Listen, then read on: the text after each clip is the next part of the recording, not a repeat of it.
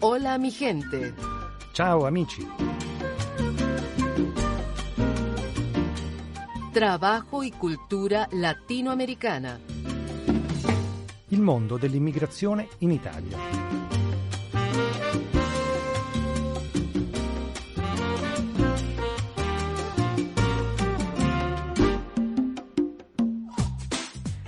Mi gente, ciao amici.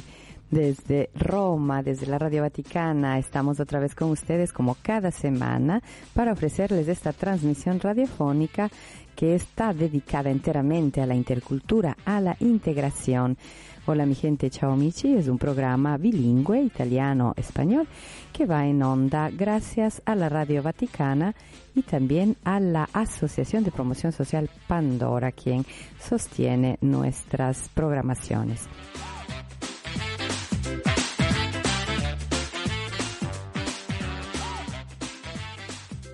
Un eh, bentrovati agli amici di lingua italiana che sintonizzano la nostra trasmissione, agli amici che ci ascoltano in tutta Italia e in tutto il mondo attraverso internet. Sappiamo che la Radio Vaticana viene ascoltata adesso anche attraverso la radio digitale Divi. Dagli studi di la Radio Vaticana in Roma vi saluta Marisol Flores. Nella trasmissione di oggi parleremo in inglese. Questa è una trasmissione che vuole aiutarci a conoscere questa lingua, la lingua inglese. Se vi piace questa idea potete scriverci chiedendoci di fare ancora altre trasmissioni per imparare la lingua inglese attraverso la radio. Questa è una trasmissione che è stata registrata negli studi dell'Associazione di Promozione Sociale Pandora a Terni con un insegnante di lingua inglese e la sua allieva. Per cui adesso vi lascio in eh, compagnia di Diego e di Anna.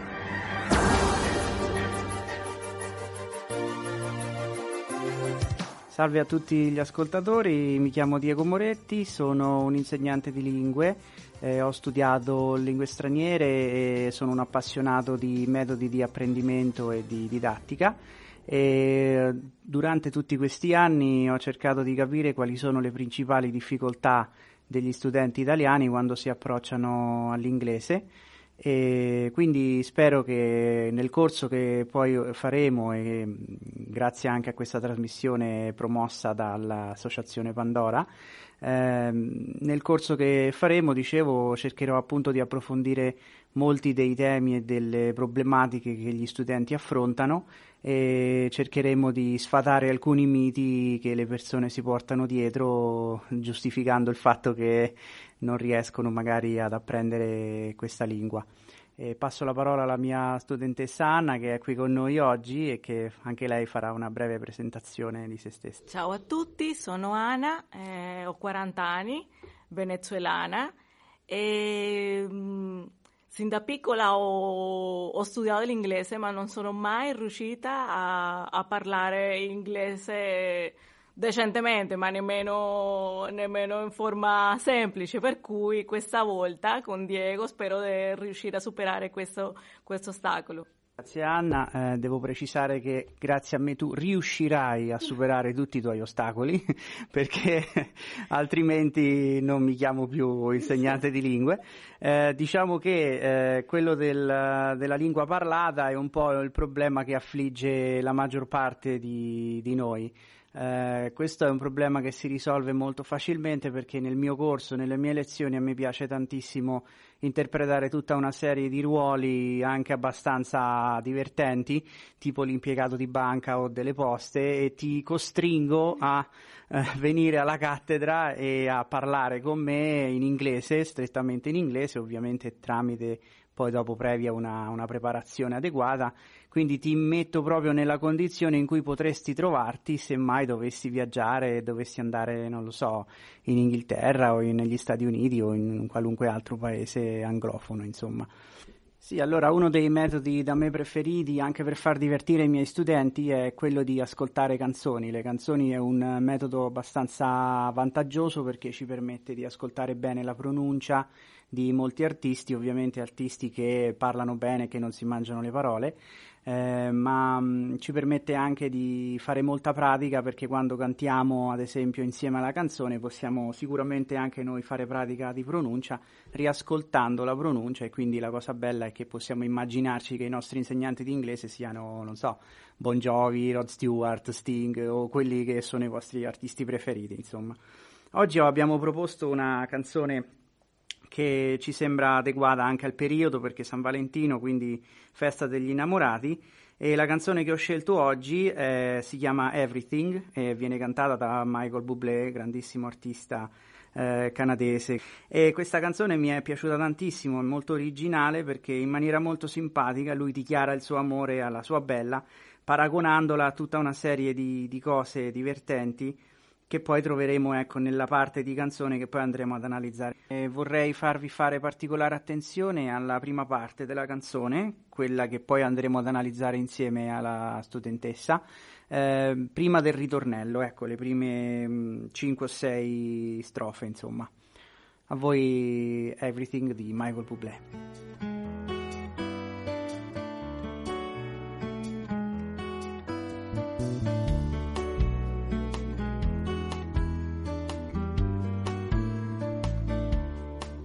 You're a falling star.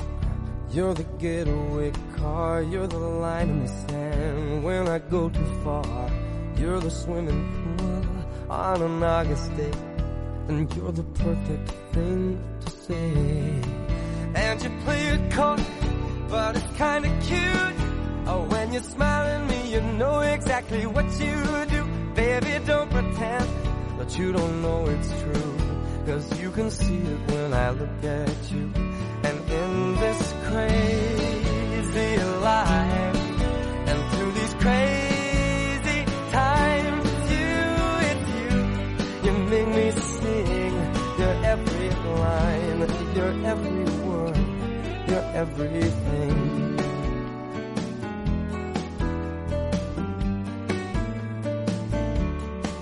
You're a carousel you're always well, and you light me up when you ring my bell. You're a mystery. You're from outer space. You're every minute, my everyday. And I can't believe uh, that I'm your man. And I get to kiss you, baby, just because I can. Whatever comes our way, I will see it through. And you know that's what our love can do am in this crazy life. And through these crazy times, it's you, it's you. You make me sing your every line, your every word, your everything.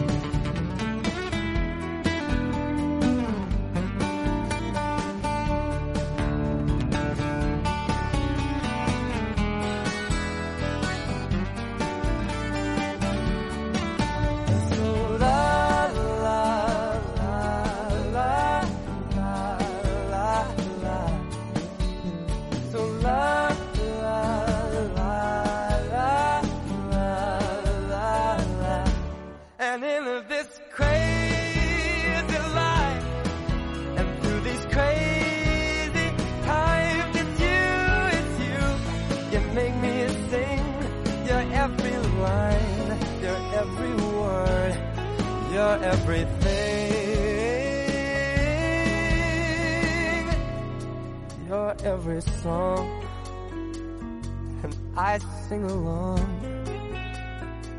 Cause you're my everything.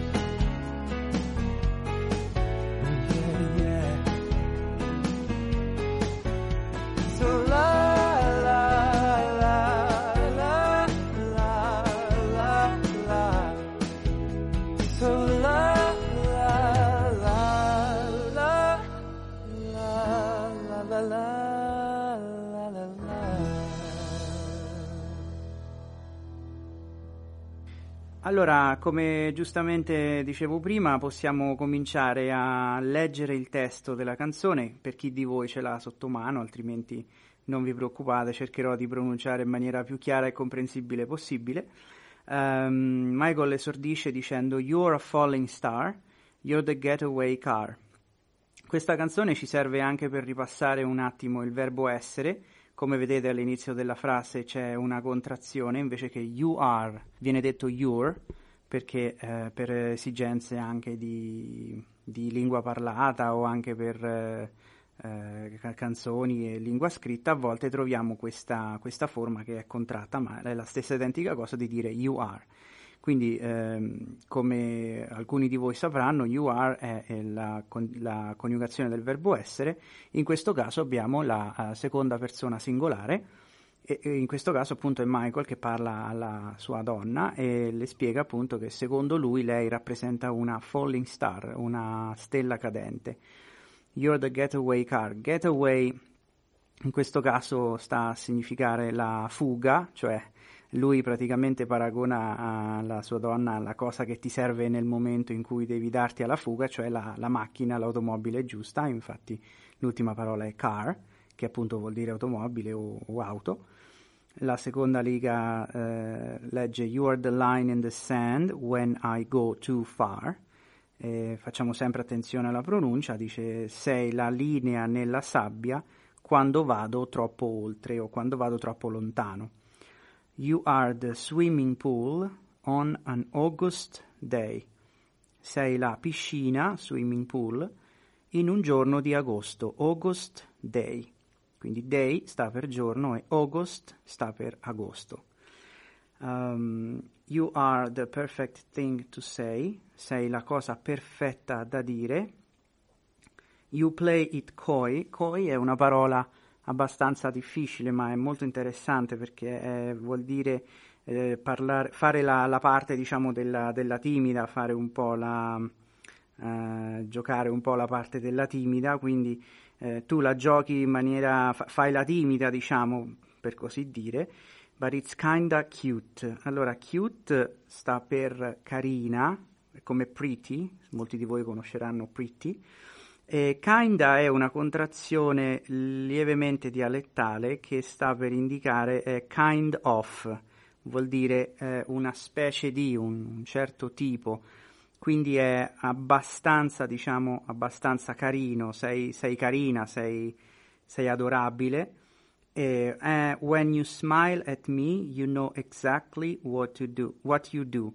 Eh, quando m- tu mi sorridi, when you smile, smile sorridere, at me, quindi a me, you know, tu sai, exactly, esattamente, what you do, cosa tu fai. Quindi quando mi sorridi sai esattamente cosa stai facendo, quindi non prendermi in giro, insomma, non fare, non giocare in questo modo. Uh, baby, don't pretend that you don't know it's true. Eh, bambina, quindi l'appellativo affettuoso di ogni uomo come chiama la propria donna, pretend, pretend è un false friend, cioè un falso amico, una parola che sembrerebbe eh, in italiano un'altra, una, una parola simile alla nostra che è pretendere, ma siccome è un false friend, quindi un amico falso, in realtà rappresenta un altro significato in inglese. Quindi eh, state molto attenti a queste parole, poi vi darò una lista di queste parole fra le più comuni. Uh, pretend sta per fare finta, quindi simulare quasi, quindi non fare finta che, di non sapere che la cosa è vera, that you don't know is true, true sta per vera, cause you can see it when I look at you, perché tu puoi vederlo, you can, potere, see it, vedere questo, quindi vederlo, When I look at you, quando io guardo a te, quindi quando ti guardo. E poi comincia il ritornello.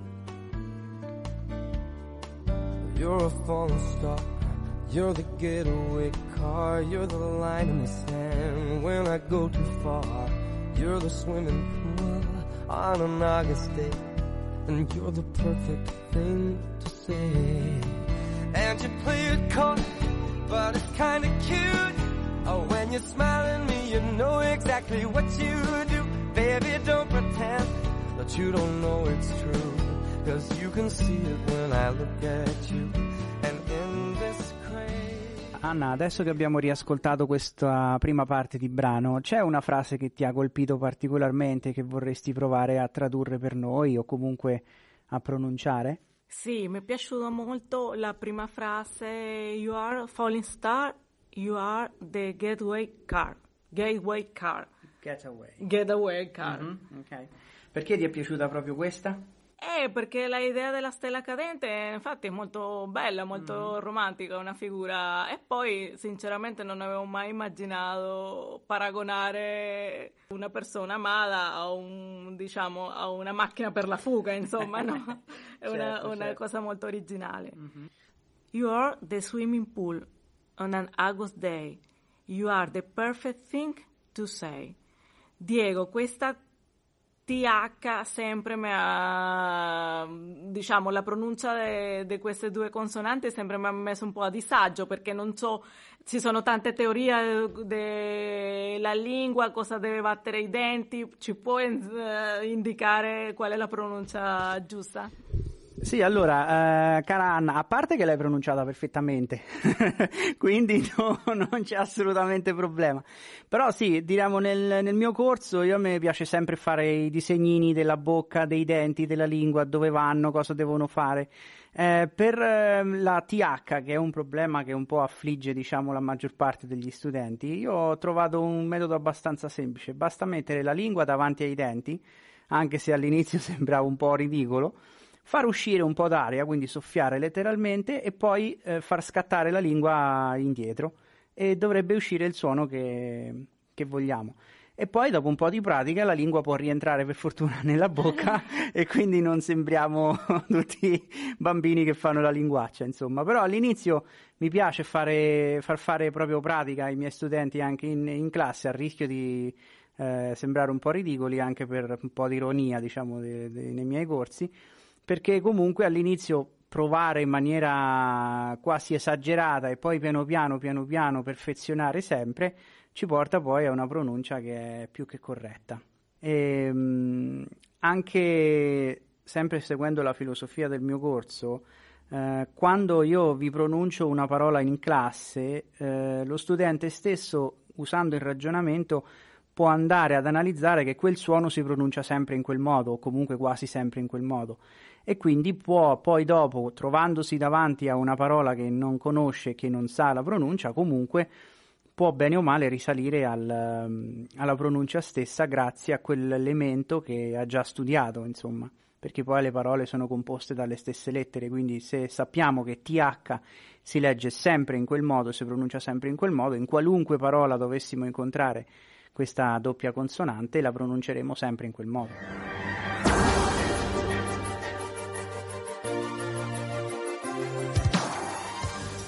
Anna, grazie ancora di essere qui con noi. Eh, visto che tu ecco, vorresti riprendere lo studio dell'inglese, studiarlo, diciamo, eh, l'hai, l'hai, fatto in passato, io ti volevo chiedere quali sono i tuoi miti, eh, diciamo, tue, i tuoi problemi, i tuoi ostacoli quando ti riapprocci allo studio dell'inglese? Allora, sicuramente il primo ostacolo che sento è la paura di fare brutte figure. Quello sì, quando te la persona dell'interlocutore tuo madrelingua sgrana gli occhi e te guarda con faccia stralunatica vuol dire che non hai pronunciato bene o non hai capito niente di quello che tu hai detto. Quello sicuramente è una, una, un, diciamo, un primo grande limite. Un altro limite è sicuramente che l'inglese scolastico che ho fatto è stato molto limitato alla scrittura, alla grammatica, alla traduzione, ma non ho mai messo in pratica veramente una conversazione o, o l'ho dovuto utilizzare e quindi questo è diciamo uno dei, dei grandi limiti. Mi piacerebbe un, una, una classe, un corso di inglese dove si scrive meno e si parla di più. Grazie Anna, è proprio questo infatti il mio scopo. Eh, io vorrei creare un corso dove il libro di grammatica si usa soltanto per il tempo necessario ed essenziale e poi ecco ci si butta in uh, situazioni, in giochi di ruolo e in uh, una maniera di fare pratica dell'inglese che sia molto più ehm, attenta alle esigenze degli studenti di tutti i giorni. Chiunque va a fare un viaggio a Londra si troverà prima o poi a dover ordinare da mangiare e quindi è inutile sapere le forme grammaticali che vengono utilizzate se poi uno non le sa utilizzare nella, nella vita quotidiana, altrimenti ecco, insomma, non, non mangia. Ehm, vorrei anche riuscire magari in questi appuntamenti di, in radio successivi, ma anche e soprattutto nel corso che farò, magari ad invitare anche qualche ospite, eh, qualche inglese, madrelingua o comunque qualche a far fare qualche intervento appunto per eh, aiutare i miei studenti a superare anche la timidezza e la paura di approcciarsi e di, di parlare con eh, delle persone che non conoscono. E quindi eh, vorrei riuscire ecco, a creare questa, questo tipo di, di approccio che abbastanza vorrei che diventasse abbastanza divertente soprattutto per i miei studenti e che non li facesse pensare a fare un corso come ne possono fare tanti in edicola, si trovano un sacco di cose eccetera eccetera. Uh, a me piace sempre dire che l'inglese se uno lo guarda con occhi diversi non è poi così eh, così cattivo. Diciamo che è una lingua che tende molto alla semplificazione, eh, quindi bisogna anche pensare in una maniera molto più pratica e molto meno logica in, in molte situazioni. Io ho notato che se molte volte quando spiego ai miei studenti eh, di, cercano di, di cercare di semplificarsi la vita e aiutarsi magari anche con qualche espressione in italiano per poi scoprire che l'inglese non è poi così lontano dalla struttura italiana, a volte è anche molto simile, eh, si accorgono che riescono anche ad approcciare un problema in maniera completamente diversa. Eh, il fatto del, del, parlato abbiamo detto che è una questione anche un po' diciamo di timidezza della persona stessa quando abbiamo davanti uno studente che comunque è timido nonostante la sua conoscenza grammaticale sia molto ampia eh, lì ci vuole soltanto un pochino più di, di, coraggio e di trovarsi magari in situazioni che non ci fanno eh, imbarazzare più di tanto insomma quando studiavo la lingua, ad esempio lo spagnolo, eh, a me piaceva tantissimo inter- interagire, interloquire con i miei colleghi e anche se facevo degli errori sapevo comunque che è proprio grazie all'errore che si impara. Dobbiamo cercare anche di cambiare la nostra filosofia riguardo agli errori perché grazie proprio agli errori che riusciamo ad imparare. Se non facciamo errori non, non, nessuno ci può correggere, quindi sì, dovremmo comunque stare attenti, cercare di, di migliorare, ma comunque sia, io dico sempre, più errori si fanno e meglio sicuramente è la, la cosa, insomma, soprattutto quando si ha un insegnante che ti sa spiegare eh, qual è la filosofia dietro l'errore e anche questo è uno degli argomenti del mio corso. Ecco, allora, siccome siamo in 14 eh, febbraio, quindi una data significativa no, per eh, questa giornata insomma, dell'amore, dell'amicizia, per esempio in, in America Latina è, non è solo l'amore, è anche l'amicizia.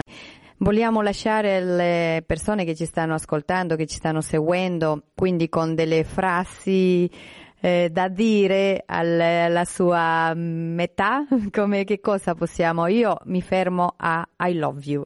Eh, cara Marisol, direi che hai espri- espresso diciamo, la cosa più, più, semplice ma anche più significativa da dire alla nostro, nostra compagna, al nostro partner.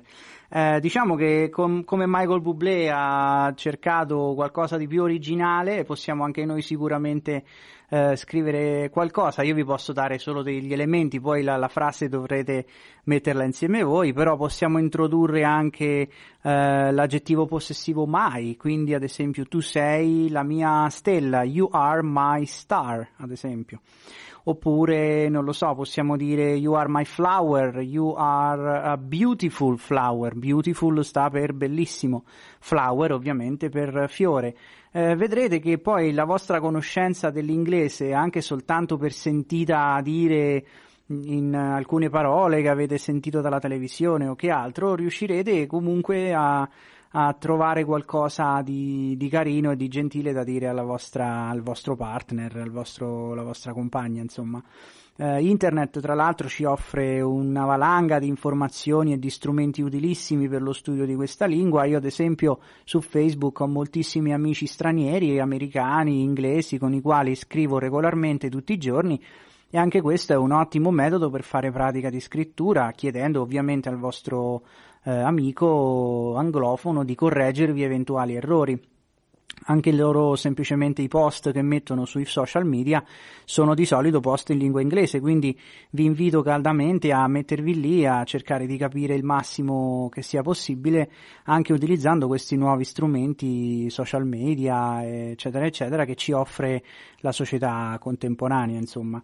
Eh, possiamo, mm, possiamo anche suggerire ad esempio tu sei la persona perfetta per me, you are the perfect person for me, notando che l'aggettivo perfect deve precedere la parola person, uh, come invece in italiano a volte può anche essere successivo. Oppure you are the most beautiful girl, the most sta per la più, la più Uh, beautiful sta per be- bella, quindi la, l'aggettivo superlativo, most beautiful, la, la, la, più bellissima, anche se in italiano ovviamente non si può dire. Um, potrebbero esserci sicuramente molte altre cose grazie anche alla canzone che vi abbiamo fatto sentire che magari vi può aver dato qualche spunto interessante. Sentiamo come Anna ad esempio comporrebbe una frase per uh, il suo compagno, marito, partner. You are the perfect day. Tu sei il giorno perfetto. Tu eres el día perfetto. Come se lo immagini il, il giorno perfetto? il giorno perfetto è il giorno il giorno perfetto è il giorno qua, quando raggiungi una cosa che tanto aspettavi, quando c'è il sole, quando ci sono tanti sorrisi, quando e c'è tanto amore, questo è il giorno perfetto. Eh, noi ecco con queste belle frasi eh, credo che ci fermiamo in eh, questa prima puntata, infatti invitandovi sempre ad andare a cercare nella nostra pagina Facebook tutti i riferimenti di questa puntata, quindi il professore, chi è, come contattarlo, come chiedergli anche dei consigli per imparare una lingua, lui ovviamente è disposta a confrontarsi con voi, a rispondere e vi invitiamo a partecipare di questo corso che si terrà sicuramente nel mese di marzo. Ovviamente tutte queste informazioni le troverete nella nostra pagina Facebook. Io ringrazio Anna Ortiz, ringrazio Diego Moretti per questa grandissima opportunità perché realmente è stata una bellissima lezione. Noi parteciperemo di questo corso perché capiamo che sarà molto interessante, molto divertente e vi invitiamo a tutti a partecipare. Grazie amici, grazie amiche per averci averci ascoltato. Eh, lascio il microfono per un ultimo saluto, non so se in inglese o in italiano, a Diego. Ma, eh, io vi ringrazio tantissimo per essere stati con noi, spero che questa lezione vi sia servita e non sia stata troppo pesante. Eh, ringrazio anche Anna, la mia bravissima e molto paziente studentessa. Se volete imparare l'inglese in maniera divertente, finalmente, eh, sfatando tutti i problemi e tutti i miti che si costruiscono intorno a questa lingua, contattate contattatemi perché faremo un corso sicuramente molto divertente. See you next time, che vuol dire ci sentiamo, ci vediamo la prossima volta e vi aspetto numerosi. Grazie anche a Marisol per la gentilissima opportunità e ci sentiamo prossimamente. Arrivederci a tutti, bye bye. Bye bye amici, bye bye friends. bye bye.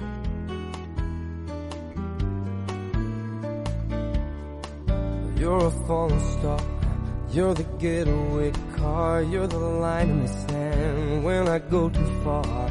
You're the swimming pool on an August day, and you're the perfect thing to say. And you play it coy, but it's kinda cute.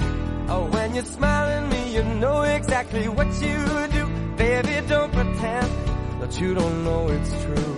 Cause you can see it when I look at you. And in this crazy life, and through these crazy times, it's you, it's you, you make me sing. Your every line, your every word, your everything.